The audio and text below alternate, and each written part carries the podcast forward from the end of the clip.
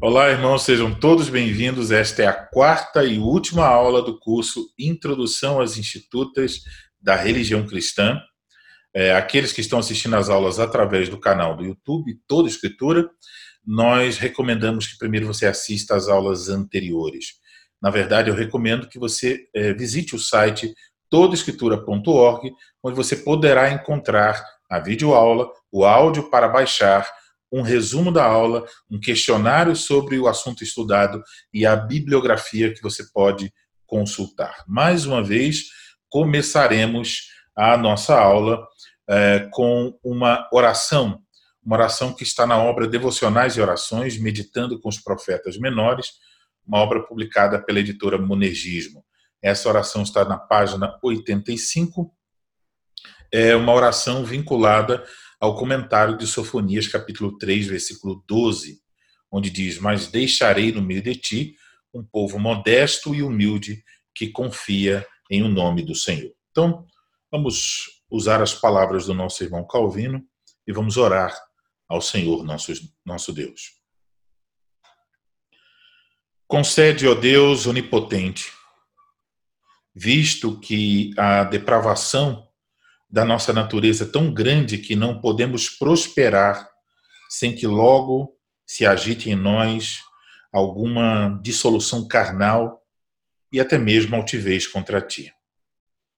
Ó, concede que sob as aflições da cruz sejamos aperfeiçoados, que ao nos abateres renunciemos com o coração humilde nossa perversão, sujeitando-nos a ti que não apenas suportemos submissamente o teu jugo, mas perseveremos na obediência a vida inteira, contentando cessar-te com as tentações todas, para que nunca nos gloriemos em nós mesmos e tenhamos também a certeza de que toda a glória verdadeira e real está entesourada em ti para nós, até que a desfrutemos no teu reino celestial mediante Cristo, nosso Senhor. Amém. Então, a oração de Calvino tem a ver com Deus nos provando e depois disso fazendo com que nosso coração seja mais humilde após as provações. Que Ele nos ajude para que as provações que o nosso país passa e as provações individuais pelas quais nós passamos nos conduza exatamente aos pés de Cristo. Nós vamos então iniciar a nossa aula. É, primeiro eu quero fazer uma breve introdução. Então, até aqui nas aulas anteriores, é, nós temos observado os seguintes assuntos: razões para a leitura das institutas, o título da obra, a relação das institutas com as escrituras, as edições das institutas em latim e francês e as traduções das institutas para o espanhol e para o português. Nessa última aula, aula de número 4, nós vamos tratar de dois assuntos. Primeiro, a estrutura da edição latina de 1559. Vai ser apenas uma uh, olhada por cima, tá? E depois nós veremos uh, algumas sugestões para a leitura das institutas. Então, vamos ao nosso assunto. É, vamos começar olhando para a estrutura da última edição das institutas em latim, a edição de 1559. Essa edição, ela tinha um título descritivo. Esse título eu não encontrei na edição clássica, nem tampouco na edição espanhol, apenas a Unesp preservou esse título descritivo na edição de 1559.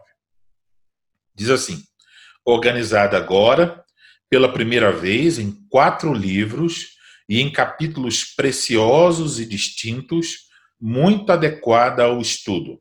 Além disso, enriquecida de tão grande acréscimos que quase pode ser tomada por uma obra nova. Então, isso é aí uh, algo que nós encontramos na edição da Unesp. Então, como nós observamos em aulas anteriores, o Calvino não estava satisfeito com a organização das institutas depois de sucessivos acréscimos. Então, nas edições anteriores, a de 1959, em cada, cada edição né, havia mais e mais acréscimos. É, algumas edições não tiveram acréscimo, mas a maioria delas teve algum tipo de acréscimo. O acréscimo aumentando é, um determinado assunto ou acréscimo colocando novos temas, novos tópicos. É, então, as institutos ficaram desorganizadas, ficou um pouco confuso, né? muito assunto. Calvino não ficou satisfeito com isso, ele estava muito preocupado, e então, mesmo doente, ele queria terminar essa reformulação. E então, uh, ele trabalhou eh, muito nessa questão, e então, em 1959, foi lançada aquilo que para nós é então a última edição em latim, a edição de 1559, que é a edição final das institutas, das institutas em latim. Agora, essa obra ela foi reorganizada de tal modo que o próprio título da obra nos diz que ela quase que poderia ser tomada por uma obra nova. Tá? Isso em comparação principalmente à primeira edição, né, de 1536, mas também por causa uh, da reorganização é, pela qual passou essa edição final. Então, Calvino trabalhou incansavelmente e conseguiu realizar esse trabalho. Como eu já mencionei, é, essa edição final das Institutas, ela foi então dividida em quatro livros ah, e é, os, foi, os capítulos se tornaram capítulos menores e agora então na última edição nós temos 80 capítulos e esses capítulos foram subdivididos em parágrafos.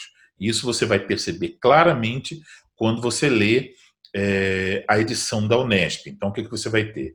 Você tem é, o livro, então tem um título para o livro, você tem o capítulo, então você tem um título para o capítulo, e depois você tem os parágrafos.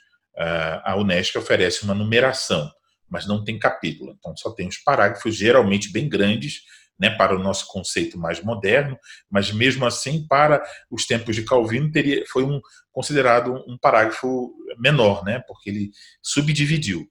Então, a edição da, da cultura cristã, a edição clássica, ela dá nome a esses parágrafos e eles se transformam em seções subdivididas em parágrafos menores. Então, entenda: quatro livros, 80 capítulos, subdivididos em parágrafos. É o que nós temos aí nas institutas. Então, é, vamos dar um, uma olhada para você então entender isso. Eu vou colocar aqui no, no Logos. Então, eu tenho Logos. O Logos é um programa é, para pastores e estudantes da Bíblia em geral, né, para qualquer pessoa que queira. É um programa um pouco caro, é, mas ele tem muitos recursos e é, o pacote que eu adquiri é um pacote que tem as institutas, tá? Então, só tem uma que é a edição clássica, eu tenho aqui. Então, é uma boa ferramenta, porque eu posso pesquisar e fazer bastante coisas aqui com ela, marcá-la e fazer várias coisas. Os textos bíblicos é, são, é, são clicáveis, né? Então, facilita. Mas o que eu quero mostrar é o seguinte: veja aqui.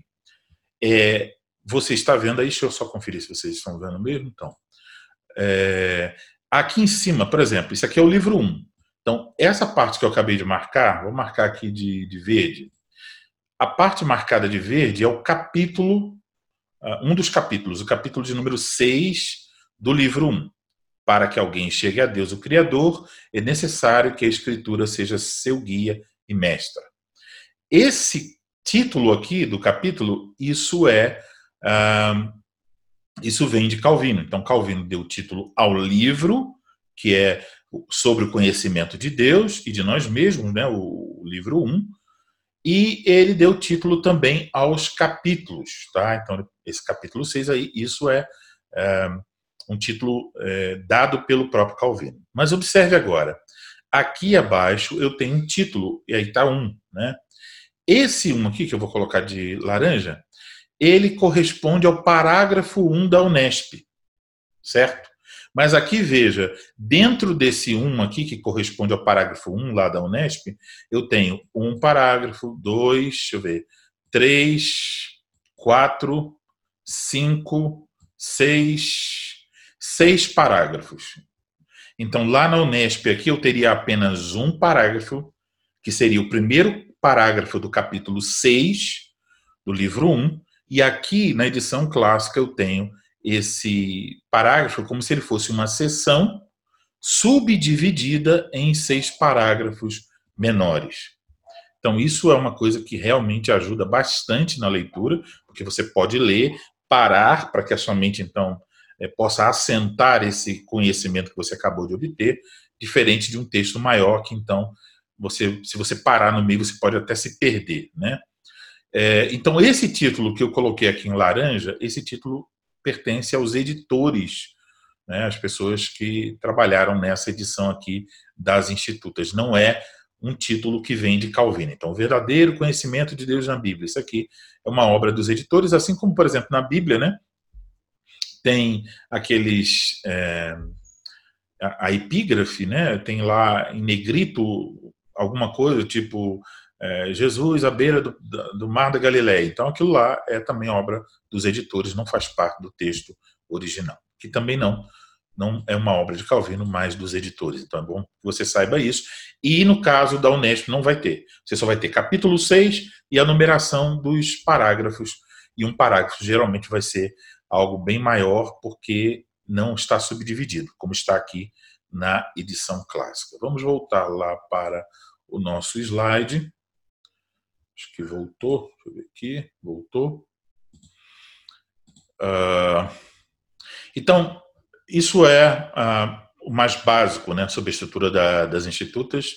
Quatro livros, 80 capítulos, subdivisões em parágrafos que para nós são grandes. É, é, bom que se destaque um, uma coisa que nós devemos ter em mente quando estamos pensando na última edição e na estrutura dela.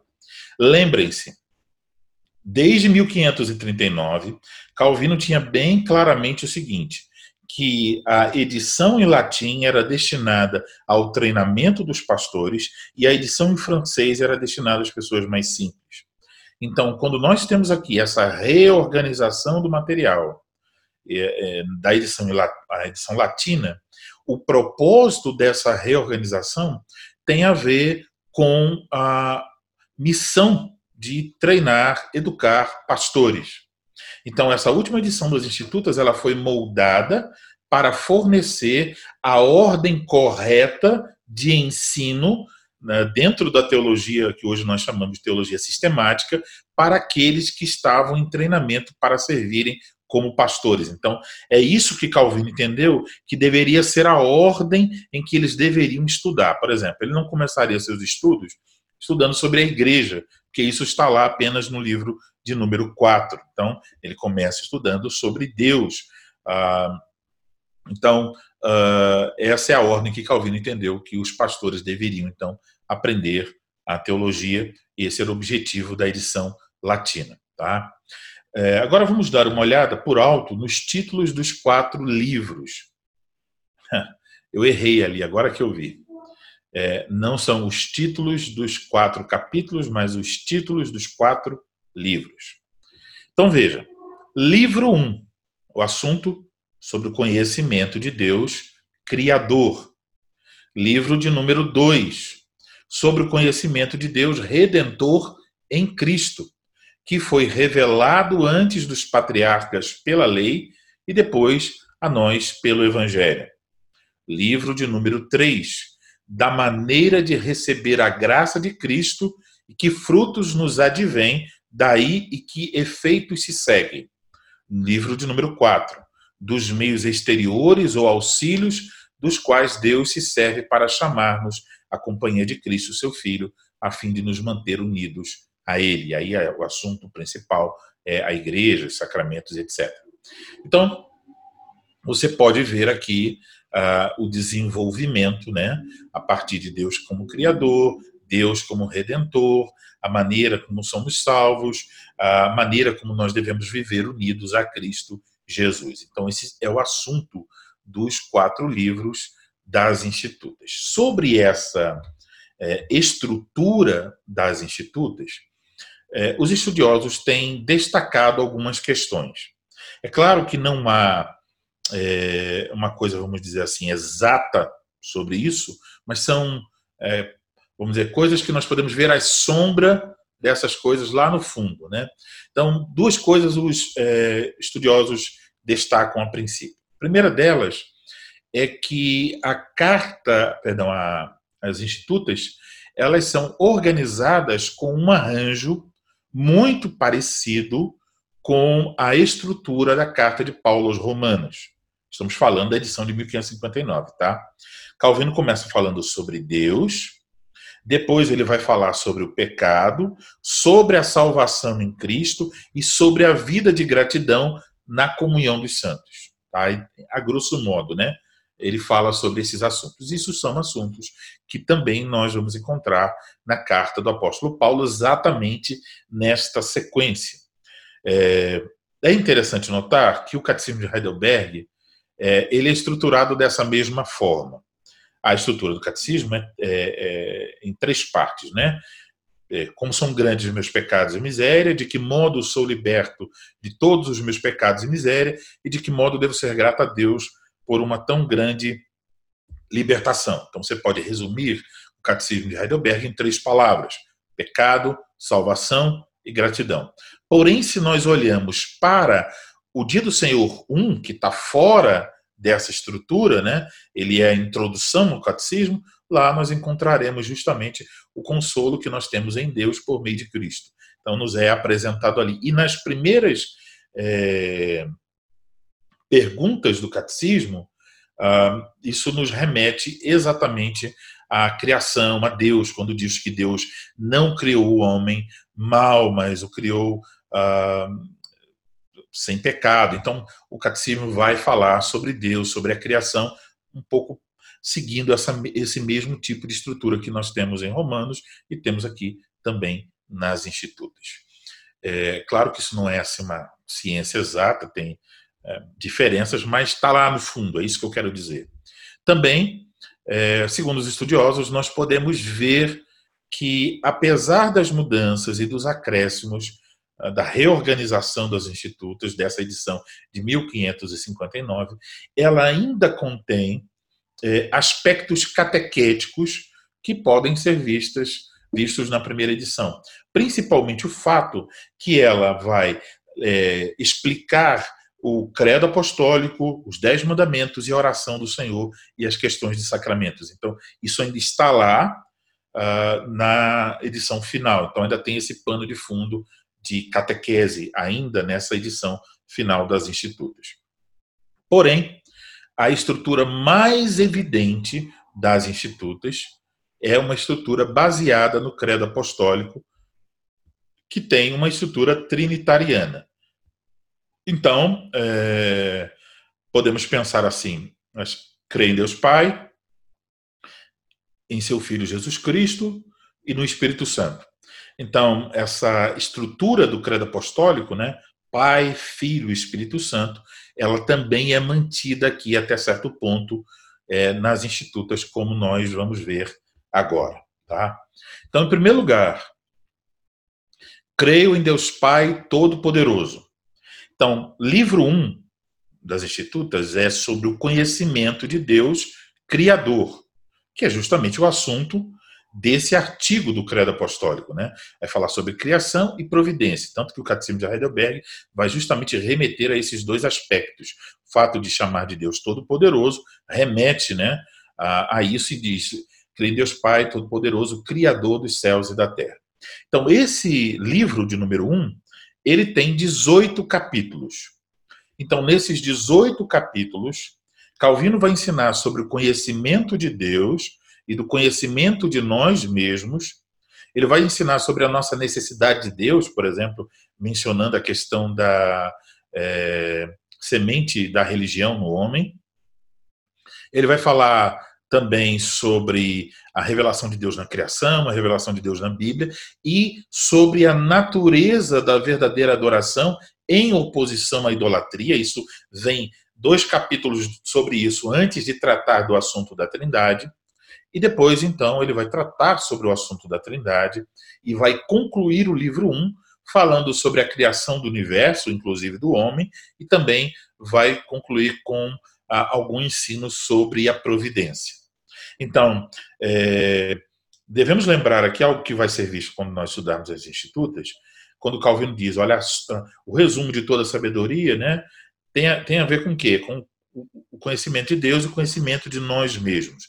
Então, no livro 1, um, é, vem esse conhecimento de Deus. Quem é Deus? Ele é o criador de todas as coisas. Ele é o mantenedor de todas as coisas. E quem somos nós dentro desse contexto? Nós somos criaturas. Nós fomos criados por Deus. Devemos viver para a sua glória. Devemos é, é, praticar o verdadeiro culto a Deus. Então, isso está aí no livro de número 1. Um. É, basicamente, o que temos no livro 1 um, é, podemos denominar de teologia própria, né? a teologia realmente sobre a pessoa de Deus. Né? Agora, o livro de número 2 das Institutas. Uh, podemos pensar aqui no, no, no artigo do Credo Apostólico. Creio em Jesus Cristo, seu único Filho. O título do livro 2, dado pelo próprio Calvino, é, é Sobre o conhecimento de Deus Redentor em Cristo, que foi revelado antes aos patriarcas pela lei e depois a nós pelo Evangelho. Então, esse livro ele tem 16 capítulos, nos quais Calvino ensina sobre a nossa queda e o estado de miséria decorrente da queda. Ele vai explicar a lei moral, os dez mandamentos. Ele vai mostrar que nós somos incapazes de cumprir essa lei para sermos salvos por ela ele também vai nos apresentar, então, uma vez que nos mostra a nossa miséria e a nossa incapacidade de cumprir a lei, em seguida ele vai apresentar-nos uh, o nosso redentor, como é aquele que é o supremo mediador. Ele vai falar das duas naturezas de Cristo e depois vai falar também sobre os três ofícios de Cristo. Ele como profeta, sumo sacerdote e rei. Se você conhece o Catecismo de Heidelberg, você vai perceber que é, é, muito essa, essa, esses caminhos que nós encontramos aqui, a forma de Calvino estruturar as institutas é muito parecido com ah, os temas desenvolvidos no catecismo de Heidelberg. Ah, lembrando que os autores do, desse catecismo estiveram com João Calvino lá em Genebra. Tá? Bom, e que o, que o catecismo foi escrito é, é, bem próximo aí já da 1563, bem próximo à última edição das Institutas. Agora, o livro de número 3. Podemos lembrar do artigo do Credo Apostólico. Creio em Jesus Cristo, seu único Filho. Ah, então, o livro 3. Ah, perdão, irmãos. Creio no Espírito Santo. Eu, tô, não passei aqui a página. Livro 3, Creio no Espírito Santo. Então, livro 3, o título é Da maneira de receber a graça de Cristo e que frutos nos advêm daí e que efeitos se seguem. Então, esse livro ele tem 25 capítulos. Você pode notar que os livros vão aumentando o tamanho né, dos capítulos. Ele tem 25 capítulos, e nesses capítulos, Calvino nos ensina sobre a obra do Espírito Santo na aplicação da obra redentora de Cristo. Então, a Calvino, ao falar do Espírito Santo, faz isso em vínculo com a aplicação da obra redentora de Cristo. Então, ele ensina que esses benefícios que Cristo é, conquistou na cruz, eles nos são comunicados pelo Espírito Santo. Também, ele vai falar dentro desse contexto sobre a regeneração, sobre a justificação, sobre a predestinação. Tem quatro é, capítulos que vão tratar sobre a predestinação. E ele vai falar também sobre a vida cristã, sobre a harmonia entre a lei e o evangelho, sobre a liberdade cristã e sobre a oração. Então, tudo isso aí dentro do livro de número 3, uh, ah, que mostra a maneira de receber a graça de Cristo e os frutos que vêm eh, e se seguem a esse receber da graça. Tá? E aí, então, chegamos uh, ao último livro das Institutas. Esse último livro ele trata a respeito da igreja. Então nós ainda continuamos na terceira pessoa da Trindade. É bom lembrar que quando nós confessamos no Credo Apostólico, creio no Espírito Santo, na Santa Igreja Universal de Cristo, a comunhão dos santos, é, a nossa confissão está indicando que nós cremos no, nesse vínculo uh, da, da vida da igreja está dentro do contexto da obra do Espírito Santo. É isso que, por isso está ali. Tá? Então, deve lembrar, o credo tem três partes e essa questão da igreja, ela está dentro da parte que fala da, da obra do Espírito Santo. Então, é, também aqui devemos pensar isso quando lemos sobre, lemos nas Institutas, o livro 4, poderíamos colocar é, o, o pedaço do artigo do credo assim, creio no Espírito Santo, na Santa Igreja Universal. Então, é, esse capítulo 4 trata dos meios exteriores ou auxílios dos quais Deus se serve para chamar-nos à companhia de Cristo, seu Filho, a fim de nos manter unidos a Ele. Não sei se vocês percebem, mas é, há uma centralidade em Cristo. Se você olhar para o primeiro, o, perdão, o segundo capítulo, vai falar sobre a maneira de receber a graça de Cristo. Terceiro, terceiro segundo capítulo, não, segundo livro. Terceiro livro, uh, segundo livro, perdão, vai falar sobre uh, o conhecimento de Deus redentor em Cristo. O terceiro livro, da maneira de receber a graça de Cristo. E o quarto livro, uh, dos meios exteriores ou auxílios dos quais Deus se serve para nos chamarmos à companhia de Cristo, seu Filho, a fim de nos manter unidos a Ele. Então, é, a partir do segundo livro, o segundo, terceiro e o quarto, todos esses livros têm dentro do título colocado por Calvino Cristo. Então, ele vai falar sobre ah, o Espírito Santo, mas qual é o foco? A obra de Cristo. Ele vai falar sobre a, a igreja, foco, Cristo. Sobre os sacramentos, Cristo. Tudo que ele vai falar, então Cristo está lá no centro. Então isso é muito interessante observar a centralidade de Cristo aqui, já nos títulos dos quatro livros das Institutas. Esse é, último livro, ele tem 20 capítulos, uh, nos quais Calvino, então, nos ensina sobre a doutrina da igreja, são capítulos bem grandes, tá? Uh, também nos ensina sobre os sacramentos, os verdadeiros sacramentos, os falsos sacramentos, ele também vai apresentar nesse livro uh, um vívido contraste entre a verdadeira igreja e a igreja de Roma, falsa igreja. E ele vai concluir o livro, o livro de número 4, falando sobre o governo civil. Então, isso, então, a relação da igreja com o Estado. Né? Isso é, então, a estrutura básica, estamos apenas dando uma olhada por cima, das institutas da religião cristã. Esses são os assuntos que lá são desenvolvidos. É, eu poderia ter apresentado a vocês aqui um esboço detalhado dessa, dessa estrutura, indicando os, cap, os capítulos relativos a cada assunto, como se fosse mesmo uma estrutura, né? um esboço, mas eu não quis fazer isso porque eu quero que vocês façam. Então eu vou passar uma tarefa, vai ser uma tarefa opcional, mas vai ser, por assim dizer, uma tarefa de conclusão do curso. Então quero, é, não vou cobrar de ninguém isso, mas ao mesmo tempo agora eu quero desafiar você a tentar cumprir essa tarefa.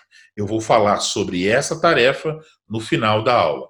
Agora, nós encerramos então a primeira parte da nossa aula sobre a estrutura das institutas. Se alguém tem alguma dúvida aqui na aula online, por favor, só usar o sinalzinho da mão para que eu saiba quem está com dúvidas ou escreve a sua pergunta lá no bate-papo, tá? Então agora é o momento para responder as dúvidas.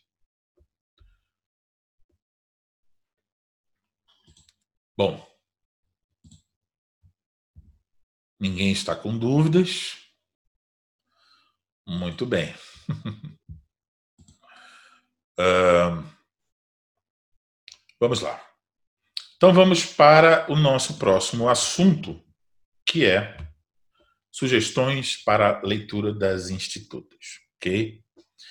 Eu quero então concluir essa aula e, na verdade, o curso, porque essa é a última aula, né, o curso de introdução, uh, com algumas sugestões.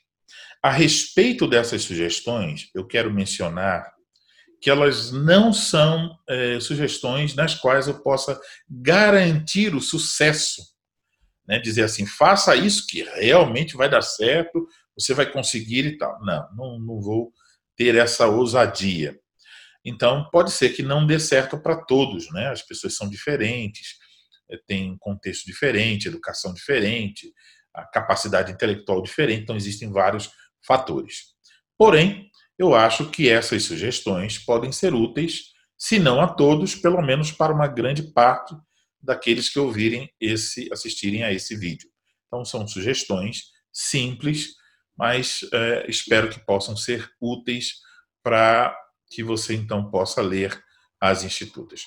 Eu vou dar essas sugestões e no final, se você tem alguma dúvida, você pode então fazer a sua pergunta, tá bom? É, primeira, leia as institutas. Isso é uma sugestão muito, muito óbvia. Mas por que, que eu coloquei aqui isso como uma sugestão? Porque existe uma grande inclinação é, de evitarmos a leitura de livros que nós consideramos difíceis, e aí então nós preferimos fazer o quê? Participar de aulas sobre determinado livro, ou assistir uma palestra, ou é, comprar um livro explicando aquele livro que nós achamos difícil. Então, nós procuramos, por assim dizer, uma muleta, né, sem que tenhamos feito o trabalho mais básico de ler o livro. Então, isso é muito comum é, em outro livro que não deveria ser, né? que é é, no estudo da palavra de Deus. Então, as pessoas, em vez de estudarem a Bíblia e lerem a Bíblia, elas leem livros sobre a Bíblia. Não tem nenhum problema em ler livros sobre a Bíblia, mas o problema é que se você não lê a Bíblia, você não está indo à fonte mesmo. Então, você não, não aprende como você deveria aprender. Então, é, se você está tendo dificuldades para ler uma das traduções da edição de 1559, então eu diria a você, comece com a tradução mais suave, mais leve. Leia a edição de 1536. É um livro menor, como já dissemos aqui, tem um pouco mais de 500 páginas, possui uma excelente tradução feita pelo pastor Walter Graciano. Então, tem uma boa diagramação, tudo perfeito para você fazer uma boa leitura da edição de 1536. Não é nenhuma vergonha você dizer, ah, eu ainda não li de 1559, mas se você leu de 1536 e foi proveitoso, então já é um grande passo. Já coloca você em contato com o ensino de Calvino, uma vez que já falei, não houve mudança teológica, houve acréscimos, mas não mudanças. Então, a mesma teologia está preservada lá na última edição. Então, é, pelas razões que eu já apresentei na primeira aula, eu recomendo que você leia as institutas. Se você tem dificuldade para ler uma edição de 1559, leia a edição mais simples de 1536. É, eu poderia indicar aqui a edição é, especial da cultura cristã, que é baseada na edição francesa de 1541, é, mas eu acho que você pode preferir uma edição mais em conta, que é a da Fiel, e também com uma excelente tradução e sem aquele monte de notas, que são notas um pouco mais técnicas que nós vamos encontrar naquela edição especial. Então, perceba o seguinte: é... um plano para você ler essa tradução da edição de 1536, publicada pela editora Fiel. Tem ela em capa dura, tem ela no e-book. Uh, então, o que você pode fazer? Pense assim: quantos capítulos tem essa primeira edição? Tem seis capítulos. E aí você tem a carta ao rei Francisco I.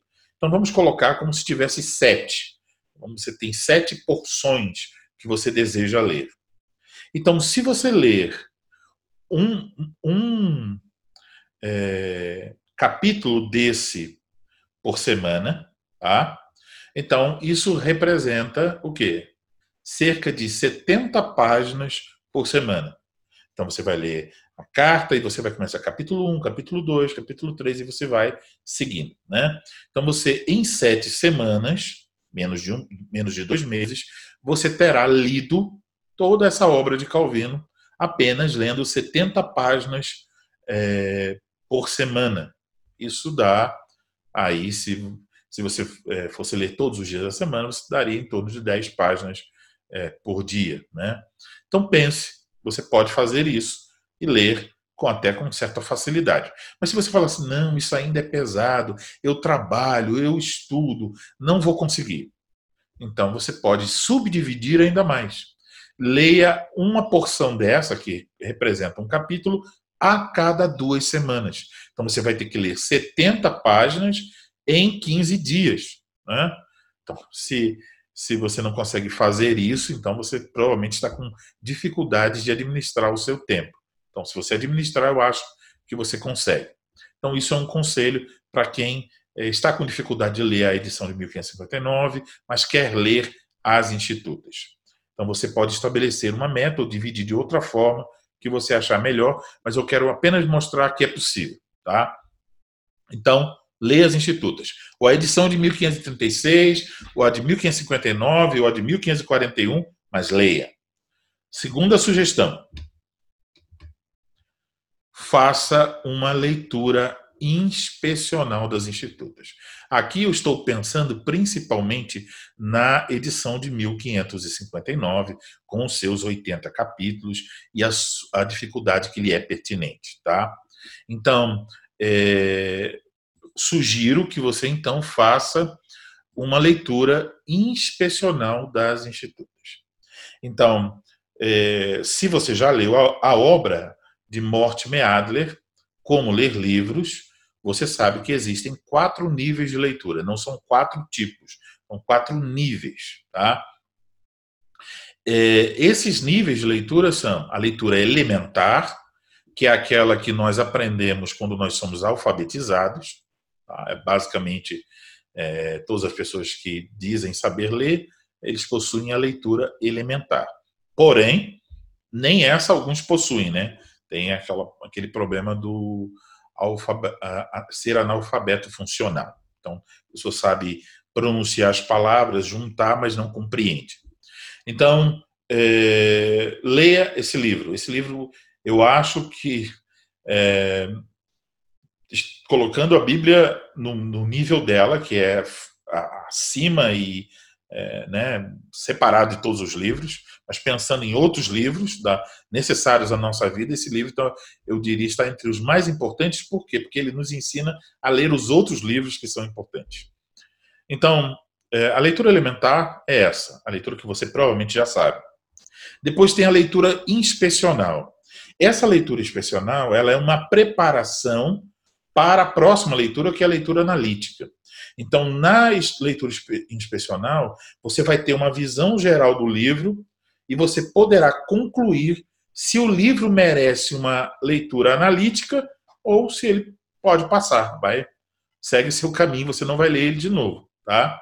Ah, então ah, isso é leitura inspecional. A leitura analítica é a grande leitura, vamos dizer assim. É a leitura que realmente você vai ler para é, é buscando compreender o que realmente o autor quis dizer, tá?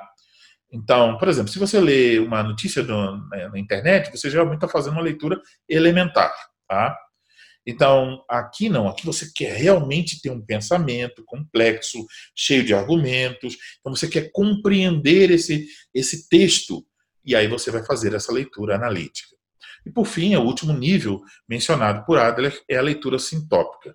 Então você lê vários livros de forma analítica e reúne aquilo que eles é, têm em comum, para que então você chegue a conclusões baseadas em todos esses livros que estão tratando sobre o mesmo assunto. Tá? Então, como eu já mencionei é, na primeira aula, as institutas estão entre aquelas obras que Adler menciona como as obras que devem ser lidas analiticamente. Ou seja, ele diz: você deve ler as institutas para compreender o que Calvino ensina nas institutas. Vale a pena realizar essa leitura. E deve lembrar, a lista de Adler é bem resumida, então as institutas estão lá. O problema é, surge do, da, da, do seguinte: quando não sabendo então ler além da leitura elementar, nós queremos com apenas uma leitura, a leitura elementar, compreender um livro como as institutas. Aí que está a, a nossa dificuldade. Então, eu quero que você imagine a seguinte cena: uma pessoa acorda de manhã cedo, ela toma seu café, ela talvez leu a Bíblia, ela orou, ela se dirigiu ao seu trabalho. Ela trabalhou o dia todo, esteve ocupada, cansando a mente, o corpo. Ela retorna para casa, enfrenta é, o trânsito e tudo mais, ônibus cheio, metrô e tal e ela então chega em casa, vamos dizer que essa pessoa é uma pessoa muito abençoada que chega em casa às 17 horas. Depois de tomar o banho e comer, aí essa pessoa faz o que agora? Ela vai para o computador. Ela diz: Ah, eu vou assistir a uma série da Netflix. Ela assiste uma hora de, de série. E depois ela diz: Bom, acho que eu vou dar uma olhada aqui no, no Instagram. Ela, pá, pá, pá, fotos e mais fotos muitas fotos. Ela olha, olha, olha. Depois ela vê que tem umas mensagens no WhatsApp, ela responde, fica trocando mensagem com alguém, vê que saíram alguns vídeos novos no YouTube, também assiste. Então, o que acontece aí?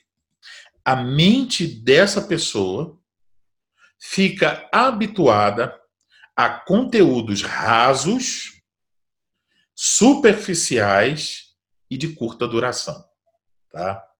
Então, conteúdos que não têm o que falar, que são tratados mesmo assim o mais especialmente possível e geralmente conteúdo de curta duração. E conteúdos voltados até alguns conteúdos são é, medíocres, né? Então são consumidos no formato de fotos e vídeos. Então a pessoa se acostuma a ver fotos e acostuma assistir vídeos pequenos, porque vídeos grandes ela não consegue assistir. Bom, depois disso, ela resolve então à noite ler as institutas. E para isso que ela faz? Ela empreende qual tipo de leitura? A leitura elementar. Ela vai lá e diz: não sei ler, vou ler as institutas. Pá. Então ela lê uma página, e quando ela chega na outra página, ela já não sabe o que estava dizendo na primeira, já se perdeu. Mas é uma pessoa assim esforçada e mesmo sem entender nada, ela vai para a próxima página, próxima, próxima e segue. Os olhos dessa pessoa passam sobre as letras, sobre as palavras, sobre as frases. De vez em quando ela acha uma frase legal, ela marca, coloca no Facebook, mas mesmo assim a mensagem do livro não é compreendida. E se ela insistir por esse caminho, depois de algum tempo ela vai dizer: Eu li as institutas, toda a obra. Mas ela mesmo assim não será capaz de responder a uma questão mais simples sobre o livro. Uh, será como numa experiência que eu tive. Eu estava viajando de carro de Recife para Aracaju, se eu não me engano, para é, um evento chamado Homens do Futuro, realizado pela Igreja Presbiteriana de Aracaju. Estava com alguns irmãos no carro e aí, em determinado momento da viagem, nós paramos para almoçar. No restaurante havia um cartaz enorme, grande mesmo, um cartaz enorme, um banner sobre um determinado livro ligado ao tema da filosofia. Não lembro agora o tema do livro, mas tinha alguma coisa a ver com a filosofia. E aí então é, nós perguntamos à mulher que estava nos trazendo o almoço: esse livro aí, é, você conhece o autor? Quem é? Por que esse livro está aqui divulgando no restaurante? Então ela respondeu bem animada: Ah, esse livro é um livro excelente. Eu já li esse livro, é maravilhoso, é muito bom, eu recomendo. E aí, então nós fizemos a pergunta fatal. Esse livro fala sobre quê? Então a mulher coçou a cabeça, a mulher virou para um lado, catou um prato, catou outro, foi embora e não conseguiu responder sobre o que era o livro. Ela apenas conseguiu repetir o próprio título do livro. Ah, é isso assim, assim, repetir o título. Talvez ela nem tenha lido o livro de fato, né? isso pode ter acontecido. Mas essa cena, ela é comum. É, alguém diz que leu determinado livro e quando nós perguntamos sobre qual é o conteúdo do livro, a pessoa não sabe dizer. Ela simplesmente repete o título do livro ou diz uma coisa muito, muito geral. Ah, é sobre Cristo, é sobre a salvação, é sobre a justificação, é, que era o tema que está lá na capa do livro. Ela não sabe realmente dizer como o autor desenvolveu aquele determinado livro, né, o argumento dentro daquele determinado livro. Então, aqui vale a pena lembrar é, aquilo que foi dito pelo filósofo Francis Bick, né, que dizia o seguinte: alguns livros devem ser degustados, outros devem ser engolidos, enquanto alguns poucos devem ser mastigados e digeridos. Entende isso? A abordagem aos livros deve ser diferente. Então, eu tenho livros que eu, que eu leio, eu leio rapidamente, boto, leio no Kindle e pá, eu queria é, obter entendimento, o livro é fácil, às vezes está falando de um assunto que eu já até conheço, então uma vez ou outra tem um insight que eu não tinha conhecimento, aí eu a, a, marco aquilo e tal, mas vou seguindo e pronto. Não tem dificuldades para. não é tão profundo. Então eu leio rapidamente. Tem outros livros que eu vou apenas degustar e vou dizer, não, nem, nem quero, não, acho que não, não vou ler esse livro, não. Começo a ler e paro. Existem outros livros que eu digo, não, esse livro aqui eu tenho que ler ele várias vezes, ele é muito, muito importante, eu vou aprender muitas coisas cada vez que eu ler esse livro. Bom, existem poucos livros assim, que merecem leituras repetidas e uma leitura analítica. A Bíblia é o grande livro que merece isso pela vida toda, porque é a palavra de Deus, mas as institutas também estão dentro de uma categoria de livros que merece ser mastigada e digerida. Você tem que ler uh, várias vezes para você realmente começar a entender uh, o que tem lá nessa grande obra de João Calvino. Então, você só conseguirá é, é, fazer isso, perdão, você não conseguirá fazer isso, mastigar, digerir, com uma leitura elementar. E aqui está um erro muito comum. Nós depositamos esperança na primeira leitura. Então, você pega um livro do tamanho das institutas, com, a, com conteúdo tão é, é, realmente precioso, né? E uma linguagem que é de outra época e tem vários fatores. E aí você pega esse livro e fala, acha que vai ler uma vez, correndo, talvez até dentro da condução do ônibus, e você vai conseguir entender a grande obra do reformador João Calvino. Perceba, quem já leu várias vezes e, e chega a dizer: olha, essa obra é maravilhosa. Isso é um testemunho. Agora, outro, a, o testemunho da grande maioria das pessoas: ah, eu tentei ler, é muito difícil, é muito complexo, não dá para entender Calvino e tal, e fica reclamando como se o problema estivesse em Calvino. Mas o problema provavelmente está em nós. Nossa mente é habituada a coisas rasas, superficiais, conteúdos rápidos, e aí então, quando pegamos uma obra dessa densidade, então é, ficamos acostumados a beber é, caldinho para o neném, então quando alguém nos dá carne, a gente fica engasgado, né?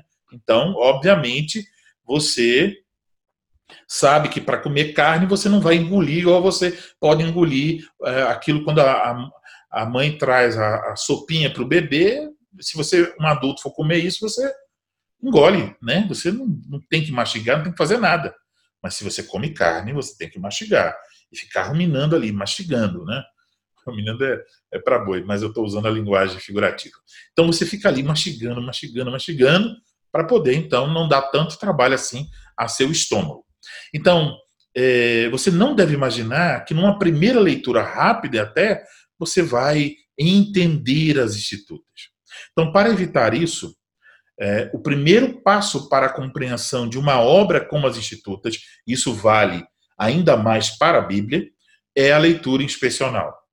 Então, conforme Adler, A leitura inspecional é como uma moeda, ela tem dois lados. Por um lado, a pré-leitura, por outro, a leitura chamada leitura superficial.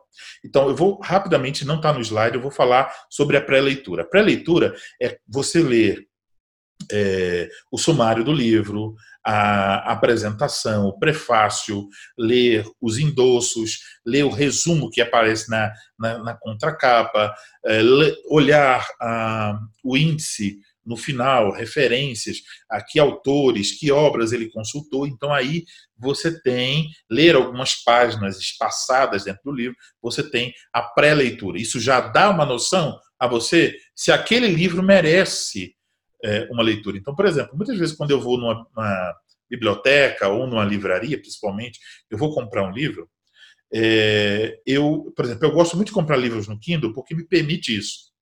Eu chego lá na Amazon, então geralmente tem lá o que? Enviar amostra. Então eu envio uma amostra, recebo essa amostra. Se for um livro grande, então a amostra é grande também, né? Aí tem algumas páginas. Eu tenho lá o sumário, eu tenho lá é o prefácio, então eu tenho talvez algumas páginas do primeiro capítulo. Isso me permite olhar essas coisas e ter uma ideia. Vale a pena comprar esse livro? Sim. Então eu gasto 20 minutos para chegar a essa conclusão, mas se eu, eu, eu, eu vou comprar um livro que eu realmente pretendo ler, e não uma coisa que eu vou comprar e depois é, não, não vai ter valia, porque eu não observei esses fatores. Isso você vê na pré-leitura. Se você quer, quer saber mais sobre isso, leia o livro do Adler, como ler livros. A, a segunda parte da leitura inspecional é a leitura superficial. Então, para fazer essa leitura, essa parte da leitura inspecional, né, que é a leitura. É, a, perdão, a leitura superficial, que é, é uma parte da leitura inspecional, é, você deve seguir esse caminho aí que está na tela. Primeiro, leia a obra toda no menor período de tempo que lhe for possível. Tá? Então você começa e, e vai lendo. E aí nessa leitura você não marca o texto, você não faz anotações, você não volta para tentar entender é, uma parte que você não compreendeu.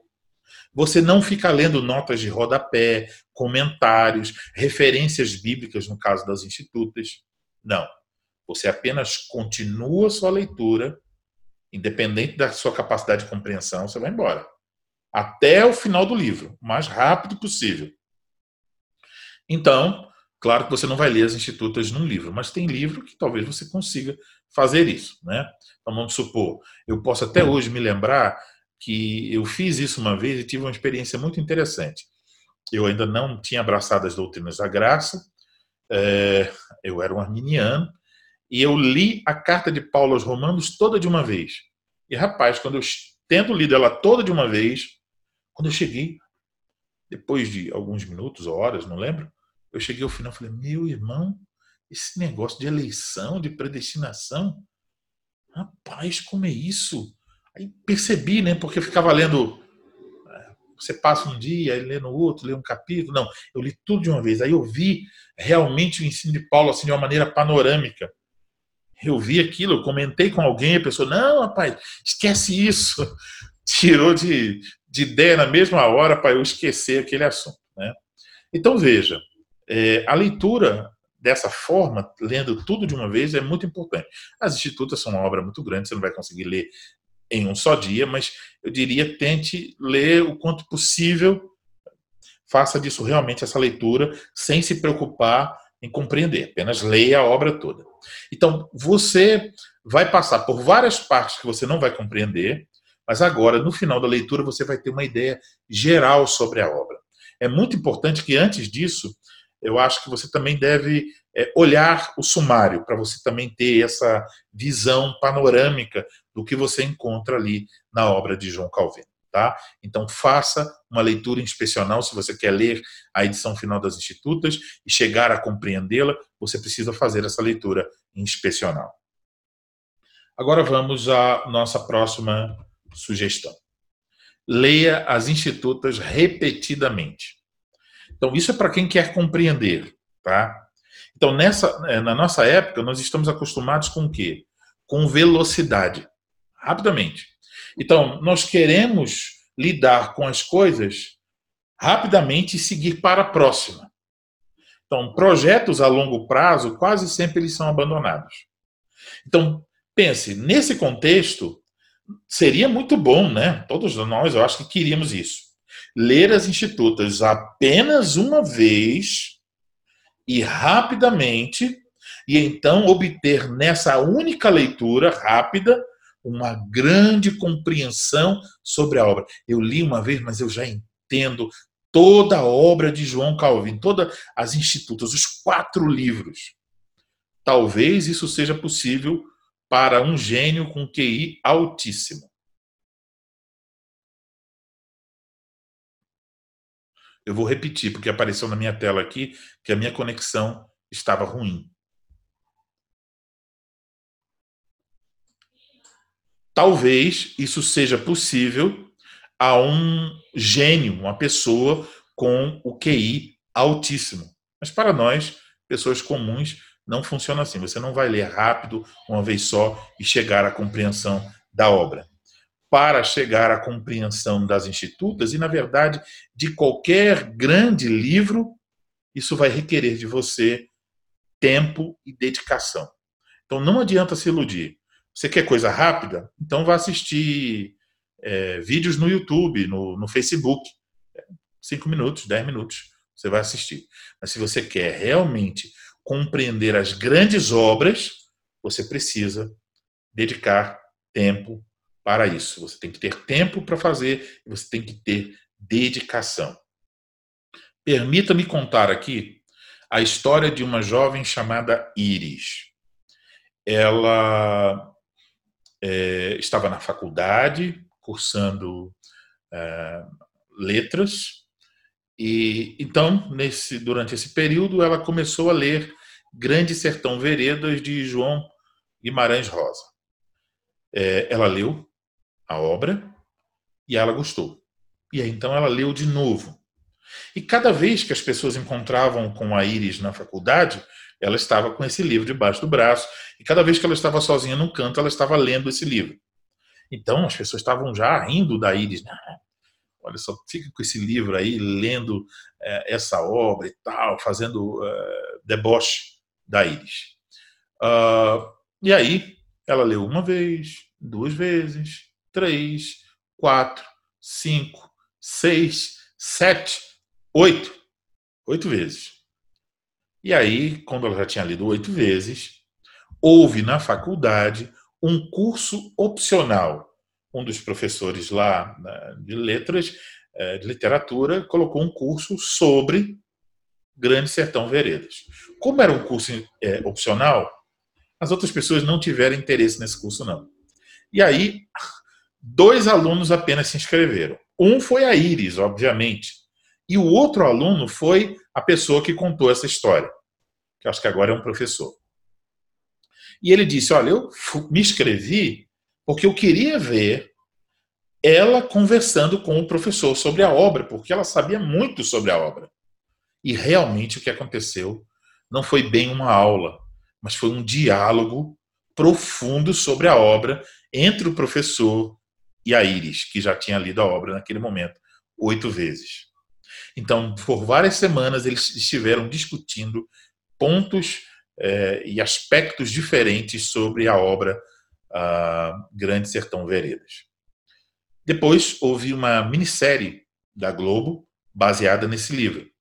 E eles estavam procurando um consultor para é, dar informações sobre a interpretação da obra. Procuraram esse professor, porque ele era conhecido como alguém que conhecia a obra, e ele disse: Não, eu vou, vou indicar uma pessoa. E ele indicou a Iris para que fizesse essa consultoria. Ele basicamente estava dizendo: Olha, ela, ela entende muito dessa obra. E ela então foi contratada pela Rede Globo para ser consultora dessa minissérie, porque estava baseada nessa obra. Daí ela se transformou em consultora em literatura brasileira e já viajou para várias partes do mundo. Se nós perguntarmos assim, qual foi o grande segredo de Íris? Dá para fazer um livro, né? O segredo de Íris. Qual? É fácil ela leu a mesma obra várias vezes. Não é alguém superdotado. Não é alguém que estalou o dedo e o conhecimento veio, mas alguém que leu a mesma obra várias vezes, ao ponto de compreender essa obra como poucas pessoas são capazes.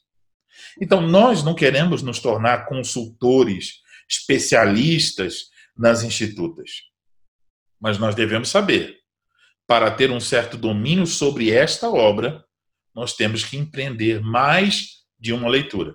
Não fique pensando que você vai ler uma vez e vai entender, não.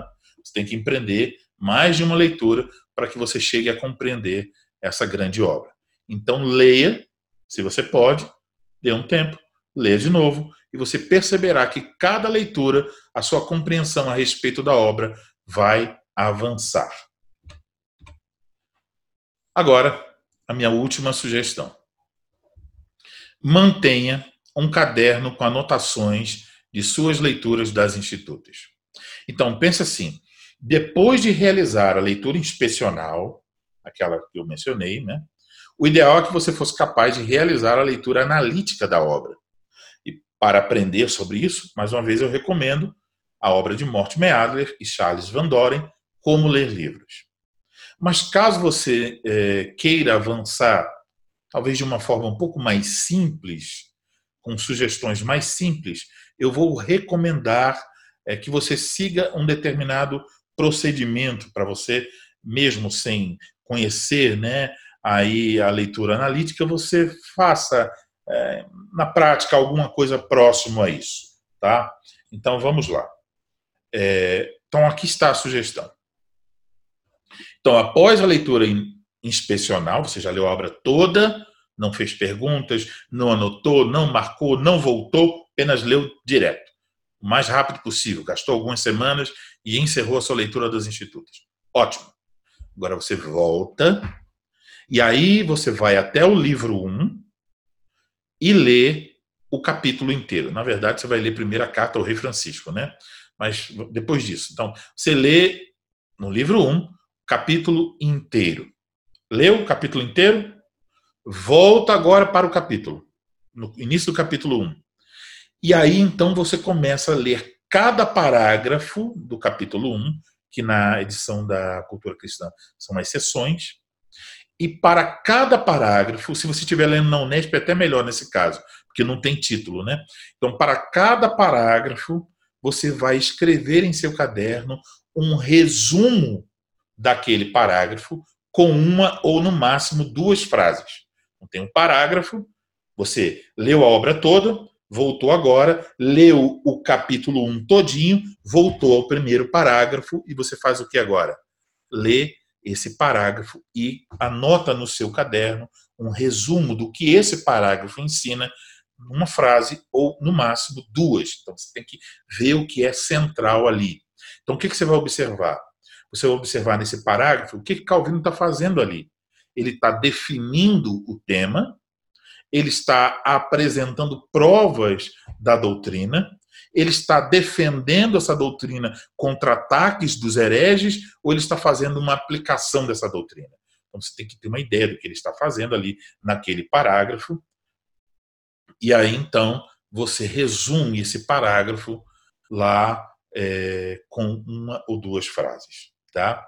Depois, então, de registrar é, esse resumo, você é, vai tentar responder. Então, você fez o resumo do parágrafo, agora você vai tentar responder as seguintes perguntas em relação ao parágrafo. Quais? Primeiro, há termos que me são desconhecidos? Suponhamos, você estava lendo e encontrou assim a palavra é, supralapsariano. Né? Vamos supor. Não tem isso lá, não, mas vamos dizer que você é, encontrou lá. Rapaz, que palavra é essa aqui? Que língua estranha é essa? Eu não conheço. Aí você toma nota para que você posteriormente então pesquise e entenda o significado dessa palavra, tá bom? Então anota para pesquisa posterior. Outra pergunta que você deve fazer em relação ao parágrafo percebo que há um assunto a qual eu desejo estudar em outro momento, então não se trata de não entender, mas você diz assim: ah, aqui está falando, é, vamos dizer, sobre o papel dos presbíteros no pastoreio. Rapaz, que interessante isso aqui. Eu quero estudar mais esse assunto em outro momento. Aí você toma nota lá para estudar isso em outro momento. Tem alguma dúvida sobre esse parágrafo? Ih, rapaz, essa parte aqui eu não estou entendendo o que Calvino está querendo dizer aqui. Aí você anota a sua dúvida lá no seu caderno, no seu diário de leitura. Tá? Você percebe que há percebe a relação deste assunto do parágrafo com outro assunto que você já viu nas institutas, aí se você percebe, você pode referenciar e dizer, olha, esse assunto também foi tratado no capítulo 2, é, parágrafo 3, pronto. Então você fez essa relação. Talvez na primeira, na, nessa leitura você não vai conseguir perceber tanto isso, mas com o tempo você vai é, cada vez mais perceber isso. E por fim, você vai perguntar: perceba alguma aplicação para mim e para a Igreja de Cristo? Quais? Aí você toma, toma nota dessas aplicações. Então, se você segue esse caminho, isso é em um parágrafo, tá? Então, mas se você segue esse caminho de ler a obra toda de quanto mais rápido possível, voltar para o livro 1, ler o capítulo 1, voltar para o parágrafo 1, ler, resumir, responder essas perguntas e seguir assim sucessivamente. Enquanto, então, quando você terminar a leitura de um capítulo, que você vai fazer? Você já tem agora anotações para todos os parágrafos daquele capítulo. Terminou a leitura do capítulo, releia essas anotações, porque agora você é, foi ver as minúcias, mas também você acabou de fazer a leitura do capítulo inteiro. Você tem, de novo, uma visão geral a olhar para as suas próprias anotações. Então, talvez nesse momento, você vai descobrir que aquela dúvida que você apresentou no parágrafo de número 1 foi respondida no parágrafo de número 10. Então, você já vai referenciar e dizer: não tem mais essa dúvida. Isso aqui, a resposta está aqui. Eu lembro que eu li, então você olha lá, está ali realmente. Então, você vai olhar para suas notas ao final da leitura do, do, do, capítulo, né? vai interagir com essas notas, você vai tentar responder suas próprias dúvidas ou complementar as relações é, entre os assuntos. Ao, você vai fazendo isso, então. Parágrafo, terminou o capítulo, relê as notas. Terminou o livro, relê todas as notas de todos os capítulos. E mais uma vez interaja com essas notas, respondendo suas dúvidas, complementando as relações. Então, ao final do livro inteiro, da leitura dos quatro livros, você vai reler as anotações de todas as institutas e você então vai ser capaz agora de compreender mais do que você era capaz de compreender antes. Então, se você fizer isso, há uma grande probabilidade que você realmente vai começar a entender as institutas. Faça esse processo, então, nos quatro livros e depois compare tudo no final da sua leitura. Tá bom? É, esse, essas indicações elas vão estar no esboço da aula, lá no site, em breve. Então, você pode copiar lá o texto e tentar aplicar esse método aí à sua leitura das institutas, tá?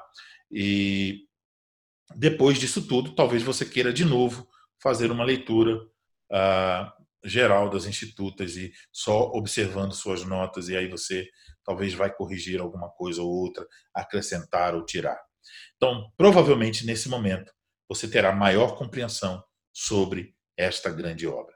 Então, vale a pena ler analiticamente, você pode fazer esse processo, que é um processo mais simples, tá? É um, é, é um processo, eu não peguei em nenhum livro esse processo, é um processo que eu utilizo em vários estudos e uh, tem funcionado bem para mim. Não sei se vai funcionar para você, mas eu acho que para a grande maioria vai funcionar, tá bom? Agora, chegamos ao final dessa aula.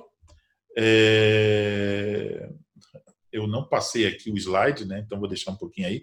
Chegamos ao final dessa aula e você então pode ver essas explicações que estão aí na tela, mais uma vez para quem, principalmente quem está assistindo o vídeo né, em data posterior. Então agora nós estamos abertos a dúvidas.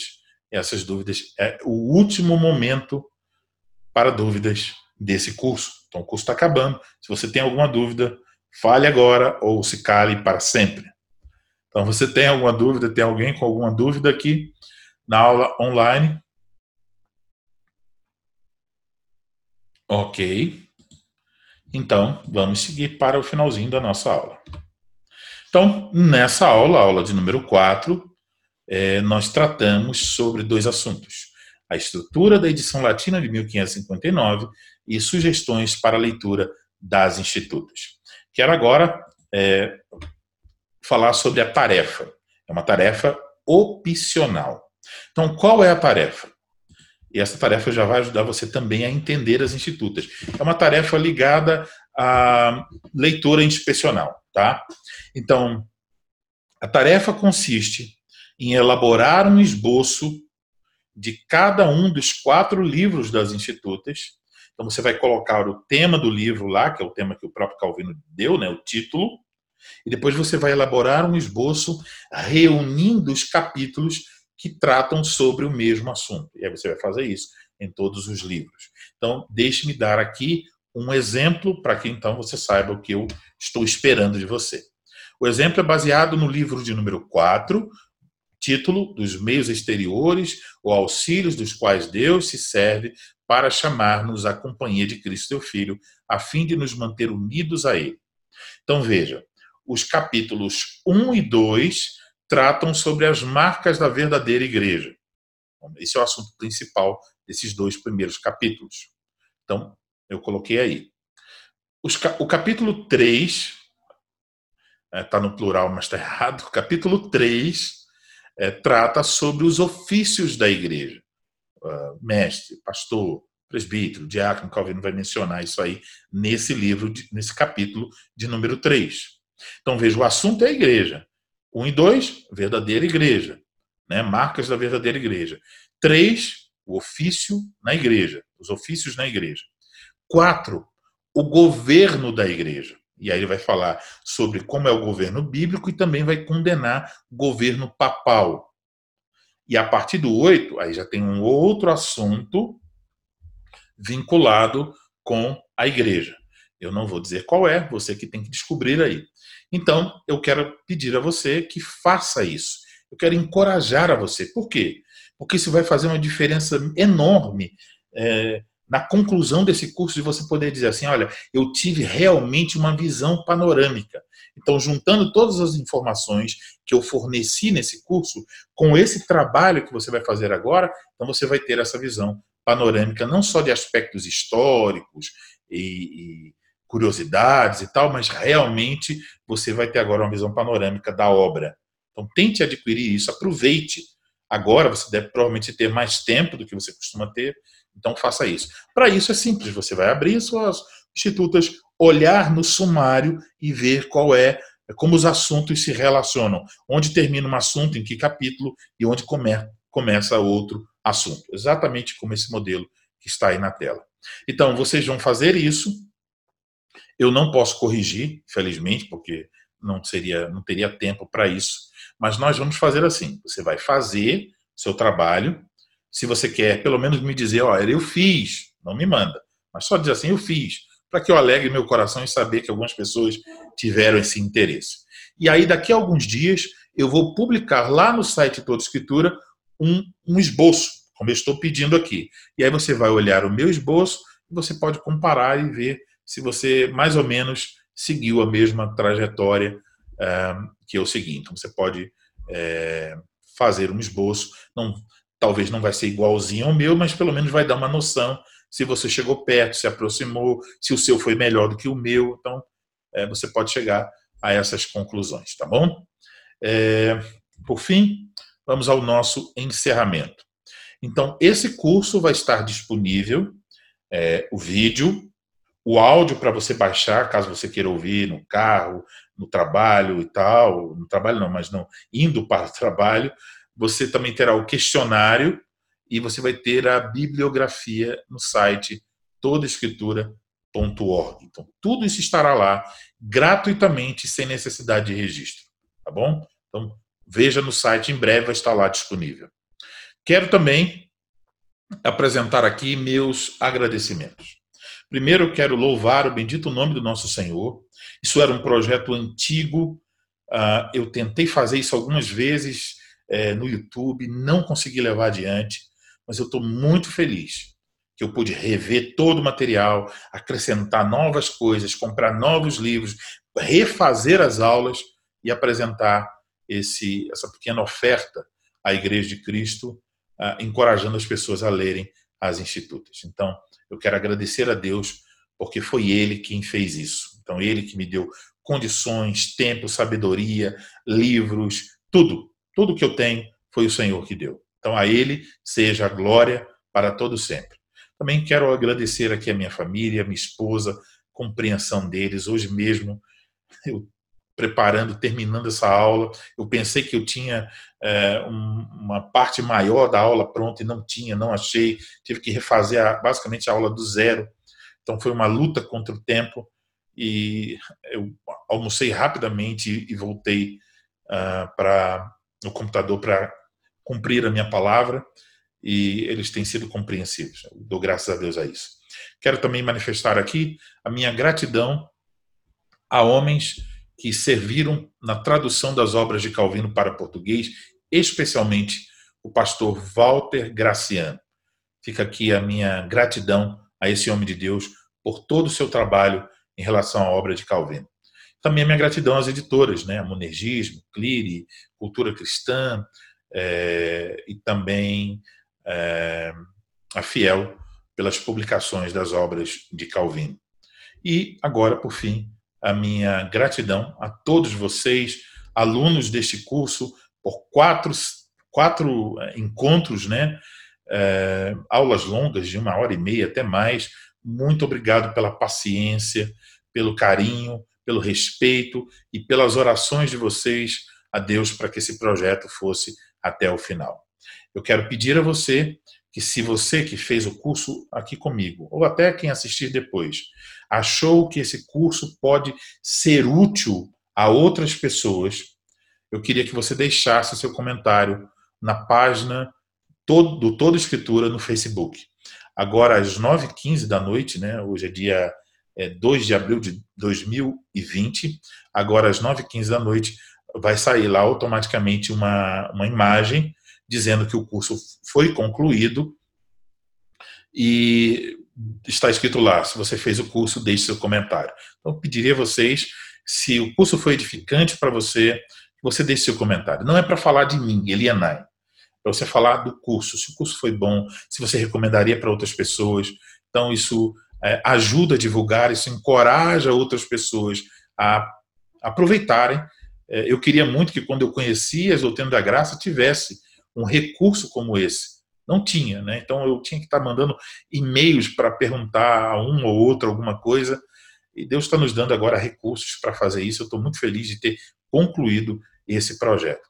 Mais ainda, é, reconhecendo as minhas próprias fraquezas, que eu é, muitas vezes comecei coisas com boa intenção, com desejo sincero, mas não tive a força para levá-las adiante. Acontecia uma coisa ou outra ou outra, de forma que eu queria, meu coração ardia nessas questões, mas eu me sentia envergonhado por não conseguir terminar essas coisas que eu queria fazer. Sempre tinha uma coisa impedindo, sempre uma dificuldade se colocava e eu tinha que dar um passo atrás e deixava de gravar, deixava de publicar. Era o cachorro da vizinha, era a internet, era o computador que quebrava, era uma doença, eram várias coisas. Mas, irmãos, glorificado seja o santo nome do Senhor. Que agora esse projeto se conclui. Amanhã eu vou dar a penúltima aula de 10 do curso de Introdução às Escrituras. Existem vários áudios que estão no site. Outros pastores da confederação estão agora cooperando. Pastor Marcel vai contribuir, pastor Adriano, ah, para que tenha mais material lá, vídeos e áudios. Deus tem abençoado esse trabalho. Então, muito obrigado a vocês pelas orações, obrigado. Então, não esqueçam de deixar a mensagem lá na imagem, na página do Facebook e também é, ajude a divulgar os materiais, as coisas, compartilhe. É, hoje até minha esposa me disse uma coisa que eu fiquei assim até um pouco. Eu procuro não cair nesse erro, né, de ter aquela preocupação com curtidas, com, com compartilhamentos. Eu não estou fazendo isso para isso. Não quero ser uma grande personagem. Quero apenas que eh, mais pessoas conheçam a palavra de Deus e assuntos relacionados à palavra de Deus, como é nesse caso aqui. Mas eu compartilhei algo sobre o estudo em 1 Pedro, que eu estou ensinando como estudar a Bíblia, estudando a Bíblia, né? Então, passo a passo, eu vou dizendo, pare o, o, áudio, faça tal coisa. Aí fez, agora é assim, assim, pare o áudio, faça tal coisa. Então, é um, é um guia.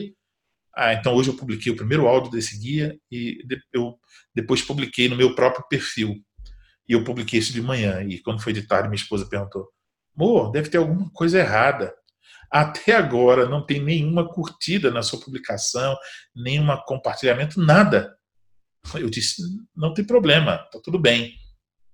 É assim mesmo, porque se eu estivesse falando provavelmente alguma besteira, se eu estivesse debatendo algum assunto, falando de política, de outra coisa, ou se eu estivesse falando alguma coisa medíocre, talvez houvesse alguém para fazer essas coisas. Mas se estamos fazendo as coisas da palavra de Deus, então não são tantas pessoas, não é uma coisa tão tão querida assim. Né? Então nem todo mundo quer compartilhar. Acho até que algumas pessoas têm vergonha de compartilhar conteúdos que tenham a ver com a palavra de Deus. Mas eu quero pedir a vocês, se você tem se beneficiado desse trabalho, que você ajude a compartilhar, que você encoraje outras pessoas, que você é, chame elas para participar dos cursos e tal, tá bom?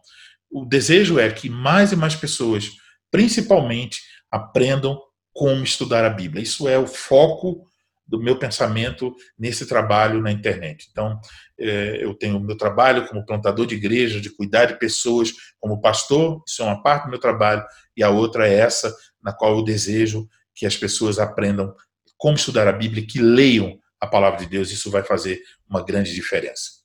Quando nós encerrarmos a gravação, eu quero dar algumas diretrizes sobre como nós procederemos em relação ao próximo estágio desse projeto, que é a leitura e as aulas nas cartas de João Calvino, a carta ao leitor e a carta ao rei Francisco I. Então não saia, vou orar agora e depois vou dar essas diretrizes somente para vocês, para que isso não fique na gravação, tá bom?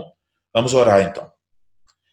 Senhor Deus, chegamos ao final dessa aula, ao final desse curso, e nós simplesmente devemos curvar o nosso coração diante do Senhor e dar toda a glória. Toda ela pertence somente a Ti. Se há algum fruto benéfico nesse curso, nessas aulas, isso se deve à Tua misericórdia. E se há erros, eles são responsabilidade minha. Eu sou um homem fraco, uh, muitas vezes ignorante, um homem é, muitas vezes até incapaz, mas a tua graça tem me sustentado e eu dou graças e louvo o teu santo nome por isso. Obrigado, Senhor, por toda a tua bondade, por toda a tua misericórdia sobre as nossas vidas. Usa, Senhor, essa pequena oferta que coloca à disposição da tua igreja para que o Senhor seja glorificado, que as pessoas possam ler interessar-se pela obra de Calvino, que lendo Calvino aprendam mais sobre a tua palavra e sobre o Senhor. Ó Deus bendito, obrigado por todos os frutos que possam vir desse trabalho e que o Senhor nos ajude para que muitos outros projetos também tenham a mesma conclusão que este projeto. Dá saúde a mim, sabedoria e me ajuda a ser fiel até o fim para que eu glorifique o teu santo nome.